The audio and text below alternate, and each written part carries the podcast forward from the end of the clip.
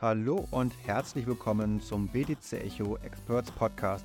Mein Name ist Sven Wagenknecht, Chefredakteur bei BTC Echo und ich freue mich heute auf Marcel Robert Hamann. Er ist Gründer und Geschäftsführer von Tor Wallet und setzt damit auf die aktuell am meisten gehypte Blockchain, Torchain. Mit seiner Wallet-Lösung bietet er Zugang zum breit gefächerten DeFi-Ökosystem. Dabei geht es nicht nur um Anwendungen wie Lending oder Swapping, sondern auch um klassische Banking-Dienstleistungen, die unter anderem mit einer eigenen Visa-Kreditkarte inklusive Bankkonto ermöglicht werden.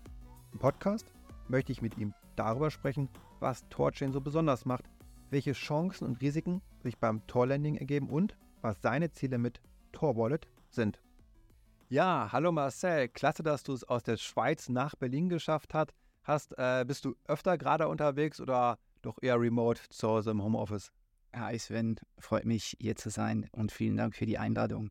Ähm, nein, ich bin tatsächlich hauptsächlich in der Schweiz im Homeoffice oder wenn ich mich mit dem Management-Team in Zürich treffe.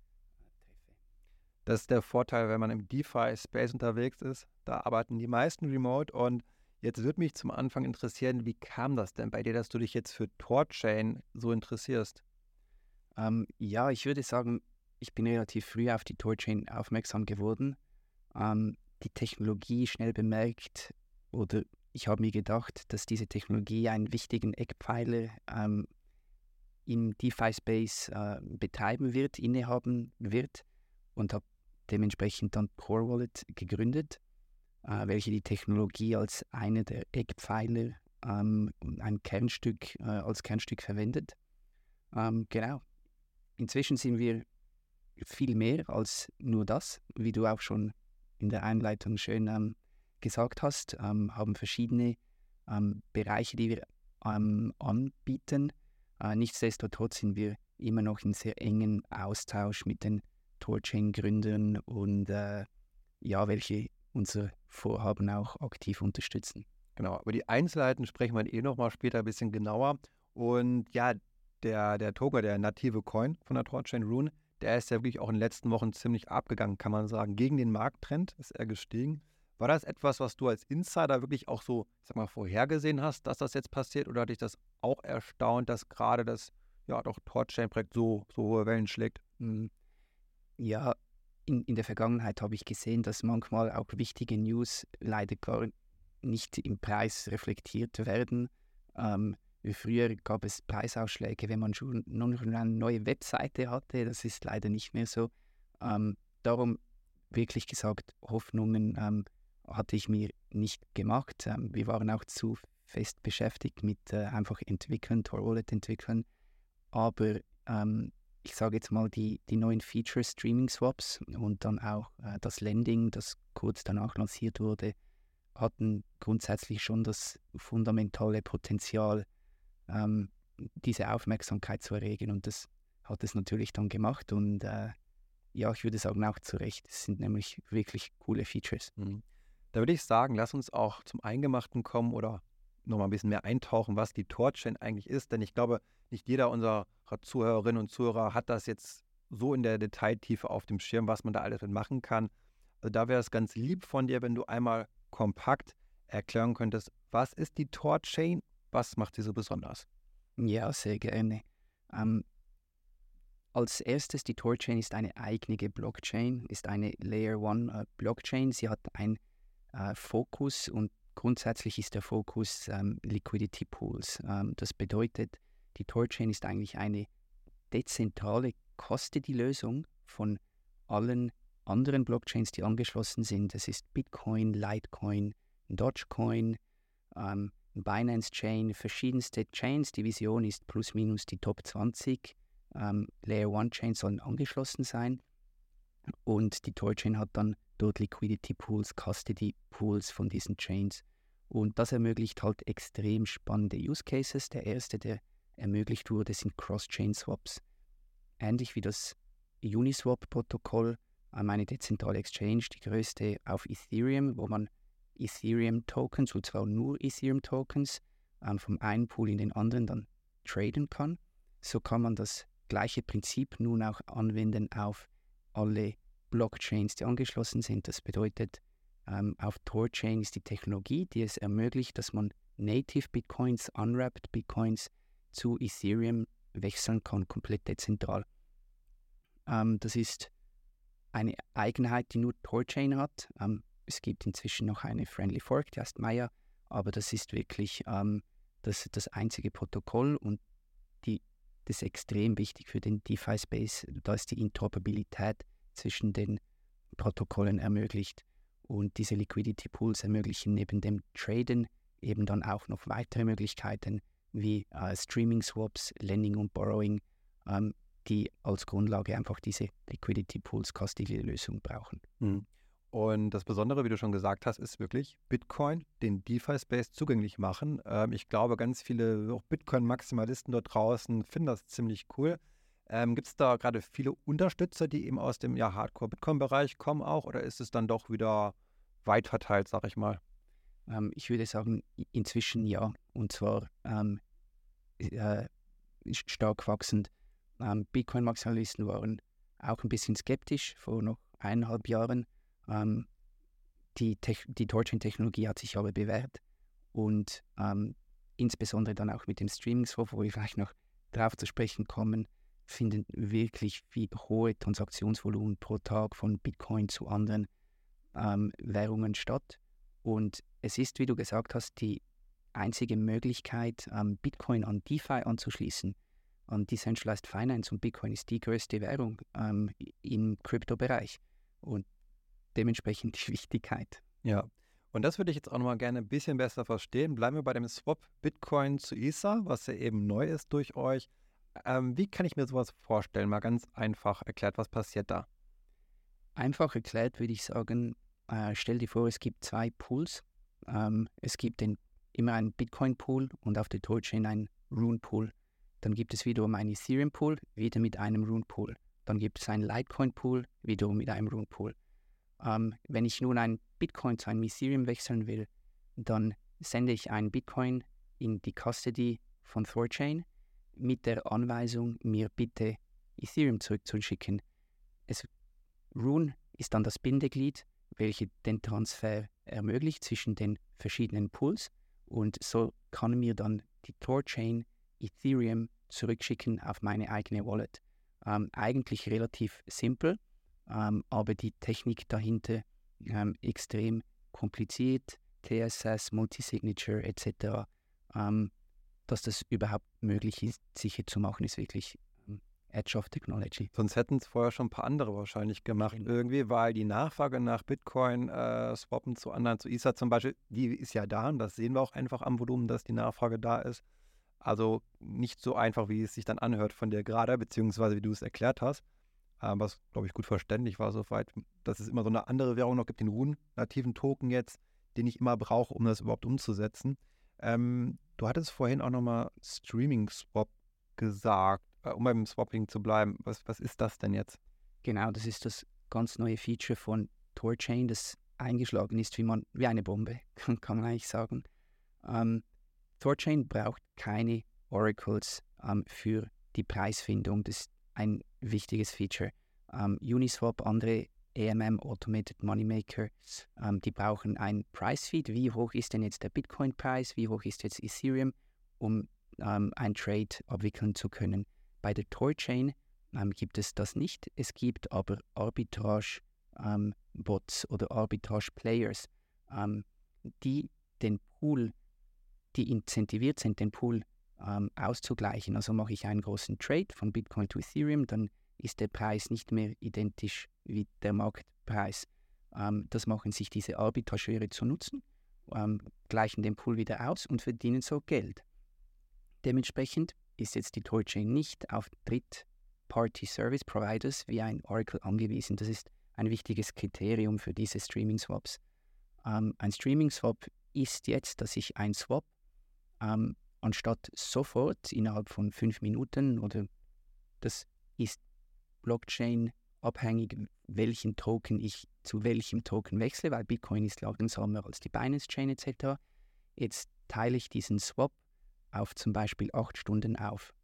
Jetzt der, ähm, der Swap wird in verschiedene äh, Subswaps, Unterswaps aufgeteilt und ähm, das gibt, diese acht Stunden gibt den Arbitrageuren Zeit, den Pool dazwischen immer wieder auszugleichen. Ähm, und das ist so effizient, dass ich ähm, der größte Swap, der stattgefunden hat, war plus minus zweieinhalb Millionen Dollar aufs Mal über etwas mehr als zwölf Stunden ähm, für fünf Basispunkte. Das ist besser als ähm, oder mindestens gleich gut, wenn nicht besser als ähm, wenn ich zu einem klassischen Trading Desk gehe, OTC, zu Binance, zu Bitcoin Swiss, OKX, whatever. Ähm, und es ist non-custodial. Du hast nie das Risiko, dass du dein Geld irgendwo hinschickst und in der Zwischenzeit geht die Bude Konkurs, sondern alles ist dezentral geregelt ähm, zu einem unglaublich kompetitiven Preis und das hat das Volumen von Torchain, was durchschnittlich jetzt in diesem Bärenmarkt irgendwo bei 15, 15 20 Millionen war täglich, direkt auf 100 Millionen und mehr.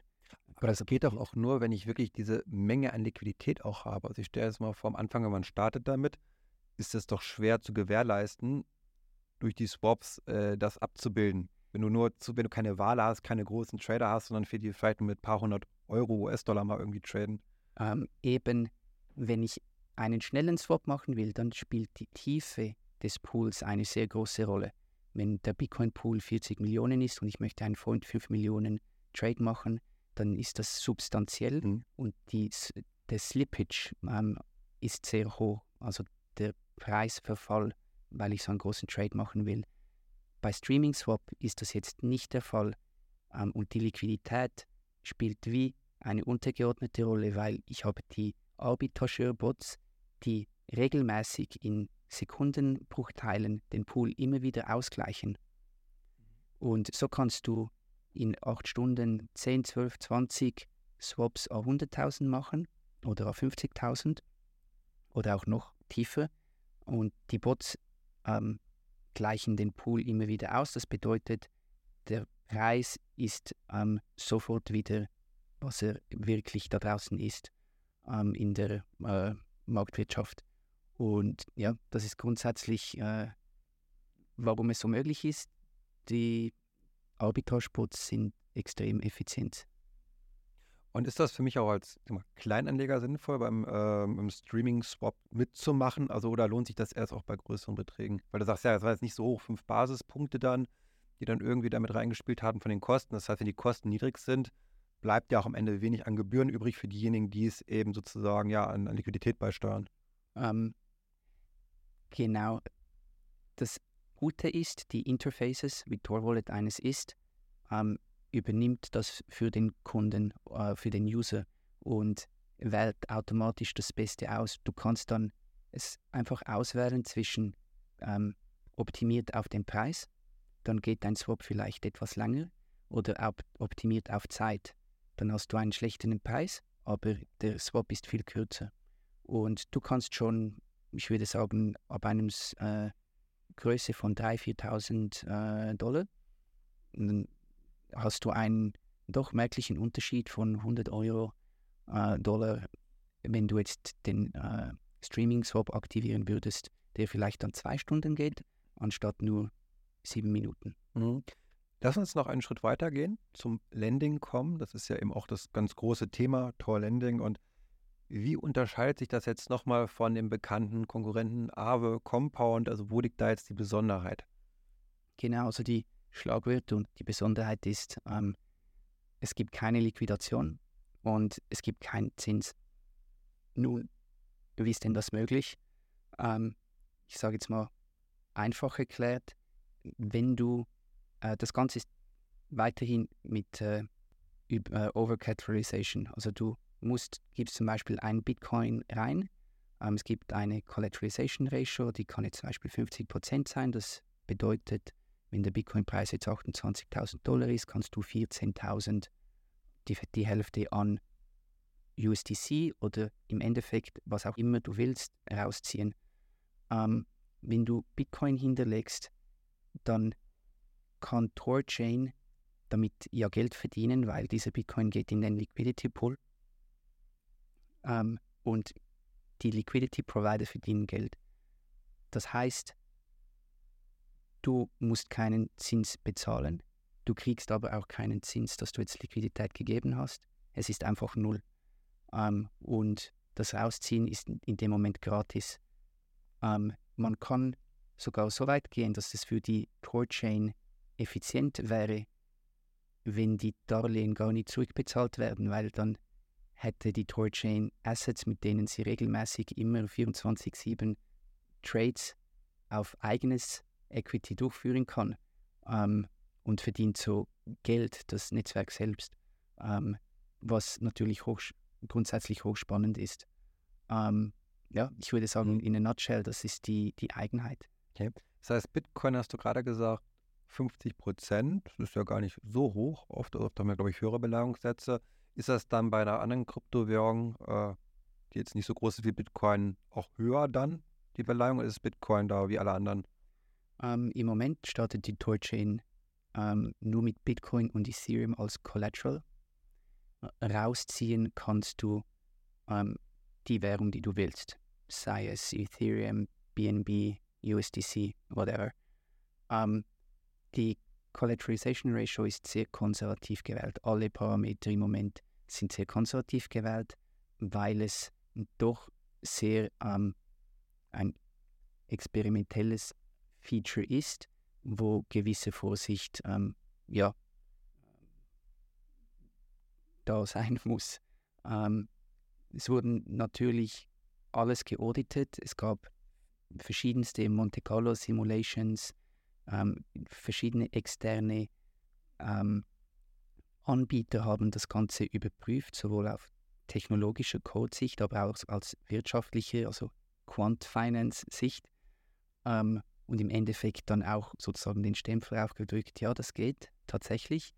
Ähm, aber alle Parameter sind extrem konservativ gewählt, ähm, um das Ganze auch über Monate dann zu skalieren. Also mhm. Es ist nicht das Ziel, möglichst schnell viel Geld äh, in die, die Torchain, möglichst schnell viel Geld erhält, sondern man will ein langfristiges Finanz, äh, ein Finanzservice anbieten, der Jahre funktioniert. Und ähm, das ist immer die Devise von Thorchain selbst, dass sie dementsprechend vorsichtig das hochskaliert.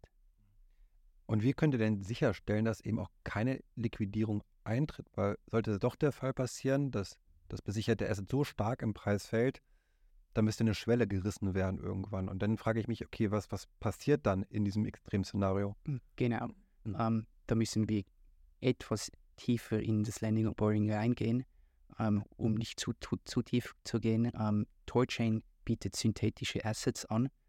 Ähm, Synthetic Bitcoin, Synthetic äh, Ethereum, ja, auch Arbitrage-Bots benutzen diese. Ähm, die sind immer eins zu eins sichergestellt. Ein synthetischer Bitcoin ist immer ein synthetischer, äh, ist ein richtiger Bitcoin. Ähm, aber im Hintergrund findet ein Minting und Burning von Ruhen statt.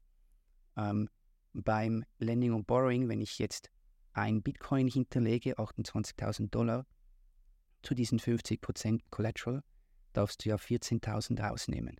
Ähm, Im Hintergrund werden 28.000 Dollar in Rune umgewandelt die Hälfte wird verbrannt und die Hälfte ähm, wird verwendet, dass du jetzt dein Asset rausziehen kannst. Beim Zurückzahlen findet der umgekehrte Mechanismus statt. Ähm, das heißt, das Lending und Borrowing ist beim Erstellen von Loans ist es deflationär und beim Rückzahlen ist es inflationär. Jetzt der Inf deflationär ist super, weil der Wohnpreis steigt. Inflationär ist ein Risiko insbesondere wenn der Preis von diesen Runes stark abweicht, also der Preisunterschied stark abweicht zum Collateral Ratio. Dort gibt es ein ähm, Circuit Breaker, wie man sagt, dass es nicht so eine Todesspirale geben kann, wie wir sie zum Beispiel bei Luna gehört haben. Das gibt es nicht. Ähm, und es ist auch re relativ elegant gelöst. Äh, ich mag elegante Lösungen, weil komplexe Probleme elegant lösen bedeutet, man hat sehr viel Zeit investiert, darüber nachzudenken. Und das Lending und Borrowing ist zwei Jahre Arbeit, hochintensiv. Ähm, in dem Moment kannst du den, äh, deinen Lohn nicht zurückzahlen. Äh, ähm, weil es jetzt zu inflationär wird, ähm, weil die Rune-Menge ist auf 500 Millionen begrenzt und es, das ist in Stein gemeißelt. Es kann nicht eine Hyperinflation geben. Das könnte jetzt bedeuten, dass in einem Edge Case kannst du deinen Lohn nicht zurückzahlen, aber das Torchain-Ökosystem verdient ja trotzdem, wie ich eben gerade erzählt habe, Geld mit deinem Collateral. Jetzt wird das Geld einfach verwendet, um wieder Raum zu schaffen, dass du deinen Lohn zurückzahlen kannst. Das heißt, im Edge Case kannst du, musst du vielleicht eine Woche, einen Monat, zwei Monate warten, bis genug damit verdient wurde, bis wir wieder in einem healthy, gesunden Bereich sind. Mhm. Und so ist das Ganze eigentlich ein ausbalanciertes Ökosystem, ähm, wie in der wirklichen Wirtschaft, ähm, wenn die Nachfrage hoch ist oder tief ist, gibt es halt, sind Banken bereit, dir ein Darlehen zu geben oder sie sind nicht bereit, dir ein Darlehen zu geben. Und ähm, diese, diesen variablen Faktor musst du auch in der dezentralen Welt haben. Ähm, und das ist mit diesem mhm. System so ermöglicht worden. Lass uns gerne bei Extremfällen bleiben. Der nächste Extremfall, den man leider immer oft hört, auch bei uns in den News liest, sind Hacks oder Cyberattacken, wo es zum Exploit kommt. Ähm, ist das ein Thema, was dich stark verunsichert, dass du eines Morgens aufwachst und dann ja mitbekommst, dass Torchain oder Tor Wallet, dass es da einen Exploit gab? Ähm, ich sage jetzt mal, als, als Gründer von einem Tech-Unternehmen ist es immer und Best Practice, dass es ähm, eines der Kernthemen ist, wo du einfach die besten Standards immer ähm, ausüben musst. Punkt. Und da die, daran darf auch nichts gerüttelt werden. Ähm, und Torchain macht dasselbe. Ähm, ich fühle mich in sehr guten Händen mit dem Core-Team, den Gründern und dem Core-Team rundherum, die Torchain entwickeln, ähm, wie sie die Weiterentwicklung vom Protokoll absichern mit ähm, Code-Audits, mehrfachen ähm, White-Hackern, also nicht Hacker, die Geld äh, erpresst. Die bösen Jungs, sondern die, die guten Jungs. Die guten Jungs, ja. genau. Äh, sind, man nennt es TorSec für Tor Security, ähm, die jeden Code, der live geschaltet wird, zusätzlich noch überprüfen. Also es findet nicht nur ein vier, es findet etwa ein Acht-Augen-Prinzip statt, dass neue Code überhaupt live geschaltet werden kann. Im Endeffekt haben immer die Nodes selbst, die die Torchain betreiben, das letzte Wort. Die könnten auch sagen, nein, diesen Code wollen wir nicht, weil die Nodes sind die, die am wirtschaftlichen am meisten ins Risiko gehen, weil sie müssen ähm, im Verhältnis etwa 3 zu 1 ähm, Rune hinterlegen als äh, Risikokapital. Also das bedeutet, ein Torno zu betreiben im Moment ist etwa eine Million Rune. Das ist etwa eineinhalb Millionen Dollar, ähm, um ein Node zu betreiben. Wie viele, weißt du, wie viele es gibt? Ähm, es, es, gibt über 100. 100 ähm, über 100. Das heißt, es ist wirklich ein dezentrales System. Ähm, es wurde extrem daran geschaff, äh, gearbeitet in den letzten äh, zwei Jahren, die Dezentralität ähm, sicherzustellen. Nicht, dass es irgendwie pseudo-dezentral ist, sondern Torchain ist wirklich dezentral. Die Node-Betreiber sind anonym und da sie die sind, die am meisten Geld verlieren würden, wenn etwas passiert, haben sie auch das letzte Wort ähm, in, in den Abstimmungen, ob jetzt Code deployed wird oder nicht. Würde es da Sinn machen, die Grenzen runterzusetzen, dass auch, ich sag mal, nicht ganz so vermögende äh, Player dann teilhaben können oder mitmachen können? Absolut und daran wird auch gearbeitet, ähm, genau das zu ermöglichen. Ähm, wird die Dezentralität noch weiter erhöhen? Im Endeffekt muss, muss man irgendwo starten. Ja. Gut, dann würde ich sagen, wir haben schon sehr viel gelernt. Und jetzt möchte ich ganz gerne zu vor allem deinem Projekt zu sprechen kommen, ähm, was auf der Torchain aufsetzt, nämlich Tor Wallet. Und ähm, da, ja, erzähl doch einfach mal ganz kurz, wie bist du jetzt von Torchain, von deiner Begeisterung zu deinem Tor Wallet Business gekommen? Ja. Ähm, ich hatte den, den Wunsch, eine App anzubieten, insbesondere meinem Freundeskreis, die bereits im Besitz sind von Krypto dass sie damit auch wirklich etwas machen können, wie zum Beispiel ein Sparkonto. Ähm, ich habe relativ früh erkannt, dass Torchin das anbieten werden kann. Sie haben mit den Swaps gestartet ähm, und inzwischen gibt es auch ähm, die, die Sparkontos. Und in a nutshell, das ist der Grund, warum ich TorChain als Startpunkt, Kernpunkt ausgewählt habe. Inzwischen bieten wir viel mehr. Ähm, ist richtig, wir waren die erste Wallet, die es ermöglicht hat, diese Cross-Chain-Swaps, Bitcoin zu Ethereum zu swappen.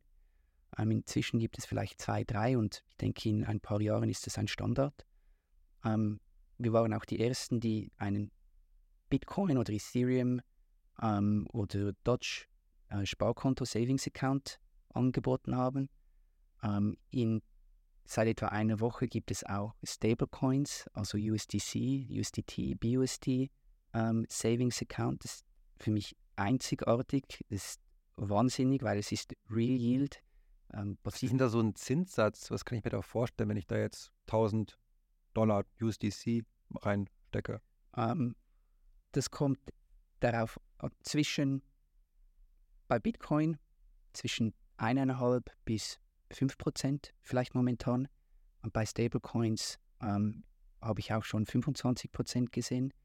Das Schöne ist, es kommt darauf an, wie häufig Cross-Chain-Swaps ähm, gebraucht werden. Je mehr das System brauchen, desto höher sind die Fees, weil ich habe keine Mittelmänner mehr, keine Bank, ähm, die den Zins für sich, für den Gewinn abzwacken, für die Aktionäre, sondern es geht direkt an dich.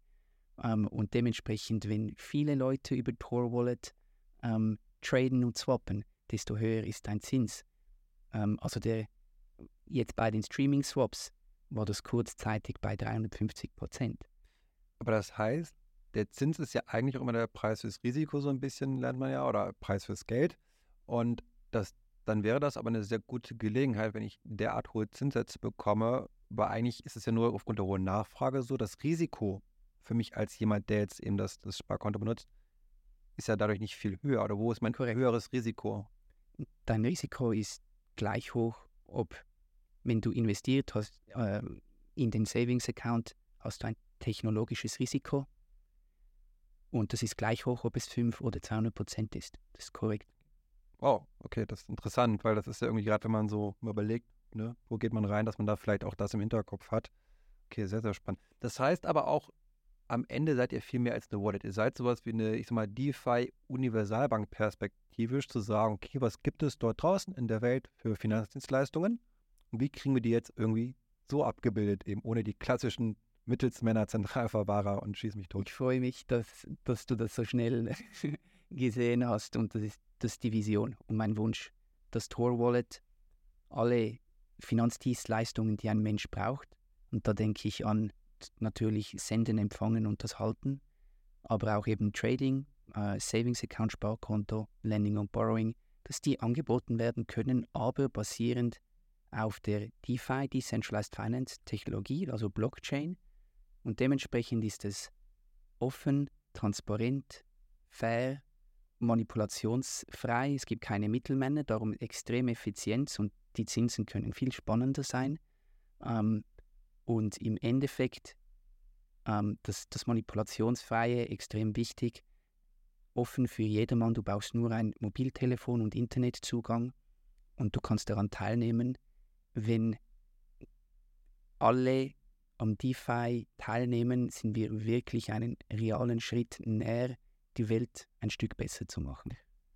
Du machst aber trotzdem noch mit der alten Welt sozusagen, bietest du keine Lernen. Ich habe gesehen, eine Visa-Kreditkarte gibt es, auch in Kombination mit einem Bankkonto und das ist ja traditionelle Welt. Also wie verstehe ich das sozusagen, dieses Andocken jetzt eben an diese Welt? Ja. Sagst du, möchtest einfach einen Kanal bieten, um eben zwischen beiden, beiden Welten ja, zu wechseln? Ja, genau.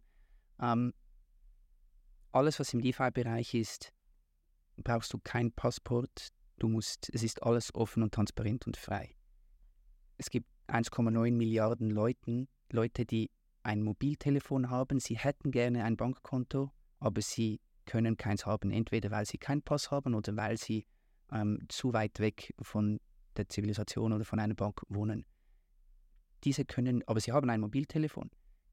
Diese können nun an ein Finanzsystem angeschlossen werden. All diese Services will ich anbieten.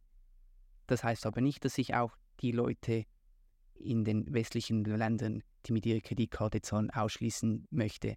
Oder natürlich können die auch im DeFi-Bereich aktiv sein. Die möchten aber auch ihren Kaffee mit der Visa-Karte bezahlen und Kryptowährung on- und off-rampen. Und genau dort verbinde ich diese zwei Welten mit dieser ähm, neuen Innovation auch, weil die, das Bankkonto, das wir anbieten, ein Schweizer Bankkonto mit einer Visa-Karte, ähm, in über 100 Ländern möglich. Ähm, die wirklichen Fiat-Gelder sind direkt bei der Schweizer Nationalbank gelagert. Also ähm, wir machen es richtig. ähm, und die ganzen Transaktionen sind ebenfalls auf der Arbitrum Blockchain gespeichert, ähm, was es uns ermöglicht, dieses E-Banking sozusagen in unsere Web3-Wallet zu integrieren.